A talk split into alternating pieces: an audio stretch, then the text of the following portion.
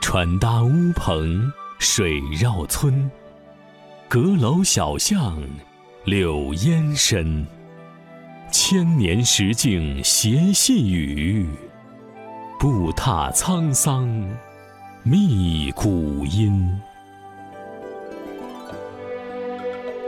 一首七言绝句，道出江南的隽秀与清新。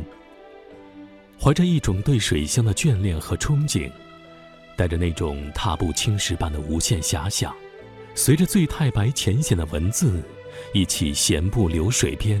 小桥上，领略那韵味别具的古镇风情。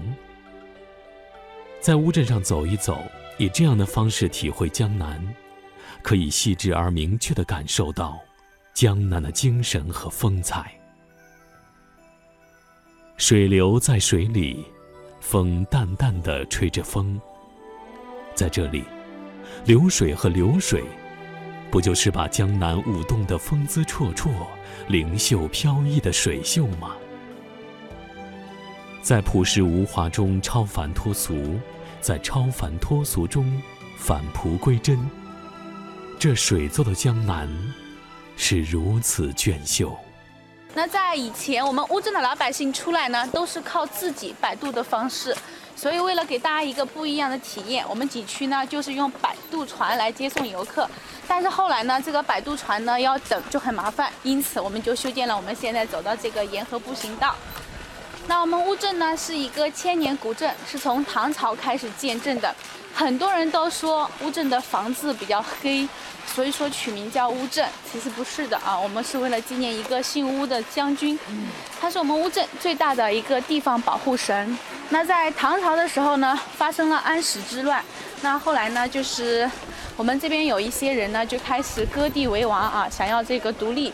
那当时我们这边就有一个叛臣叫李琦，那皇帝呢就派了乌赞将军过来平乱。乌赞将军呢也是非常的英勇善战，但是李琦呢非常的狡猾，先是挂了免战牌，然后呢又趁机偷袭，结果乌赞将军呢就不幸中箭身亡。那老百姓呢为了纪念他，就把这个小镇取名为乌镇。这个乌镇有多大呀？三点四平方公里。在住的居民有多少人？两三万。小桥、流水、人家，这是江南最灿烂的风花雪月，这是江南最根本的从前以来。十多年前，古镇的农民耕田的时候，掘到了一些石斧陶器和玉镯玉苑。这一个发现。引起了文物管理部门的注意和重视。考古学家们从各地赶来，仔细看过了这些石斧陶器和玉镯玉苑之后，说道：“这是松泽良渚文化时期的文物，离开现在应该有五千五百多年了吧？五千多年前的古镇是什么样子，我们不能知道，但我们只知道。”五千多年前，我们的先人曾经在这里编织着生活，在这里的山下，在这里的水边，他们随意地唱着自己创作的歌曲，安逸闲适的度过着自己的日子。我们不能知道我们的先人从何而来，他们是千里迢迢赶来的，还是风尘仆仆的路过？我们只知道，当他们。和这一片山水相遇的时候，就毫不犹豫地留了下来。他们在这里开荒种田、纺纱织布，然后生儿育女。这一片山水，是我们先人的最初家园。我们也不能十分清晰地勾画出五千多年以来春夏秋冬的交替和风花雪月的演变。我们还是只能从古镇的一山一水、一砖一石当中领略岁月浩渺和沧海桑田。江南的水乡都是这样的，一半是水，一半是岸。那我们乌镇呢是一个文化古镇，我们这边的文化气息呢是十分浓厚的。早在南朝时期呢，就有一个昭明太子曾经跟他的老师沈约一起呢到乌镇读过书。那我们前面这边呢就是一个昭明书院，就是以前的昭明太子读书的地方。那我们中间看到的这个呢，就是昭明太子的一个雕像啊。昭明太子呢，他是两岁的时候就被立为太子。那当时他这个都城呢是建都南京的，还没有当上皇帝呢，在三十一岁的时候就已经去世了。但是他非常的出名，因为他曾经编了一本书叫《昭明文选》。那《昭明文选》他是编了很多的诗歌和散文。那这个《昭明文选》跟唐宋八大家文钞和《古文观》就是以前的读书人必读的三本书之一。那昭明太子为什么会来到乌镇呢？是因为昭明太子当时生下来的时候呢，右手紧握，不能伸直。那当时呢，皇帝就出了一道令，谁能把太子的右手掰开，就让他做太子的老师。那当时呢，在我们乌镇附近的一位沈约，他是做尚书令的，他呢就拿起昭明太子的右手，轻轻一掰，他的手就伸开了。于是他就做了太子的老师。那沈约他父亲的墓呢，在我们乌镇，他每年呢清明要回来扫墓，要守墓。那皇帝呢怕太子荒废学业，就让太子一起跟着老师来乌镇读书。所以说呢，我们这边就有了这个昭明书院，就是昭明太子当年读书的书院。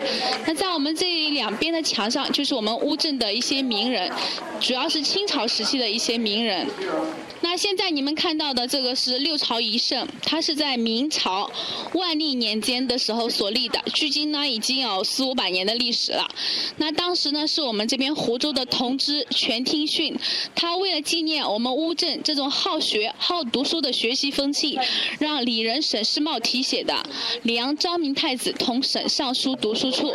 那那现在呢，它也是我们桐乡的重点文物保护单位。小桥流水、古街、老巷、乌篷船、木格窗、鳞次栉比的黛瓦、错落有致的白墙、斑斑驳驳的朱门、风雅古朴的茶楼，都被完好的保存下来，保存在一种幽冷暗香的气质当中。走进这枕水江南秀美乌镇，让人不由自主地沉寂在历史的幽静里。眼前显现的，是岁月沧桑里已失去鲜艳光泽的画面，连呼吸也有一股陈旧的味道。乌镇人生活的闲适，开门见桥、推窗见水的环境使人心生旷远。在这里生活的人们，早已看淡了时尚生活和外界的喧嚣，水乡的氤氲水汽。柔弱而不争，自由而闲适的水性，渲染了乌镇人历尽沧桑的宁静闲适与气度。走进傍河人家，才能领略到乌镇独有的整河而居的水阁特色。人在屋中居，屋在水中游的水阁居屋，是乌镇人的匠心独运。一头枕于水。一头搁于岸的水阁，是乌镇区别于其他江南名镇的极富想象力的独特创意。水阁以古巷为基，一头跳跃式的骑跨在河面上，三面开窗，窗旁有门，门外有石阶，而石阶一直走向支撑水阁的石柱。置身水阁，临窗而观，微风轻拂。吹面不寒。前面这边抬头看到的是一个安度坊，就是平安百度的意思。那这个坊呢，以前就相当于现在我们小区里面的一个单元，街坊邻居啊，这邻里之间的关系呢是非常好的，所以就是远亲不如近邻。那我们会看到这边有民宿啊，民宿这边呢都是有一个灯箱的。这边写的是三 A，民宿的意思呢就意味着它里面是有一户当地的老百姓居住在里面的。你可以到他们家住宿，也可以到他们家吃饭啊。一晚的话，咱们这边是从一百九十八到两千多的价格，各种各样都有啊。那我们这个民宿都是很有农家气息的。我们这个房东民宿里面呢，每一家只有两张桌子，啊，每一家的菜价都是统一的，非常的规范。如果说水是江南的肌肤，那么桥就是乌镇的玉骨。数不清的石桥连接着古镇蜿蜒的小路，身披岁月的风霜，迎送了众多显贵商家，迎送了众多文人墨客，同样也迎送了这里许许多多的水乡百姓。上桥下桥，船来船往，就是水乡古镇的日常生活。一些东西要送到镇里来装船，一些东西要运到镇外去，还是装船。一些人要往镇外去上船，另一些人要回到镇上来下船。古镇人家的一部分就是船，而船的一部分。就是古镇的家了。那像我们这边的民宿呢，乌镇一共是有七十家的，每一家前面都有这个灯箱。那我们三到六十一是在老街上的，另外的是在河对面的。所以在我们乌镇，如果说你迷路了，那么你就到老街上看一下这个民宿的灯箱，是几就知道你在哪个位置了。那像我们左手边的这个房子呢，就是清末民国时期留下来的，大概呢是一百年左右的历史。那我们这边就是一个大户人家的房子啊，它门前有“厚德载福”四个字，因为我们乌镇的人呢很注重个人品德，认为呢你只有品德高尚了才会多福，所以呢就会有一些“厚德载福”“厚德载物”的一些字样。初春的江南依旧有雨。有雨的乌镇，恰如古旧宣纸上的一幅水墨丹青。这里有数不尽的雨巷，一样的悠长，一样的寂静，一样的白墙黛瓦，一样的小河绕墙。走在这里的小巷，听细雨敲打着路面的滴答，看雨丝在小巷与民宅间交织出的朦胧，那悠长又寂寥的雨巷。已不再是油纸伞下凄清又惆怅的雨巷，不再是散发着丁香一样芬芳的雨巷。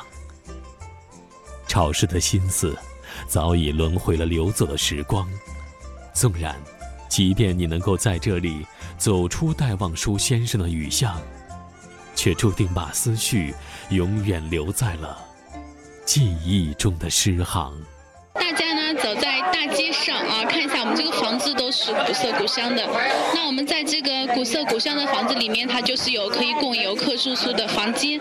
我们这个房间呢都是现代化的设施，有免费的宽带、直饮水、热水器、卫星电视。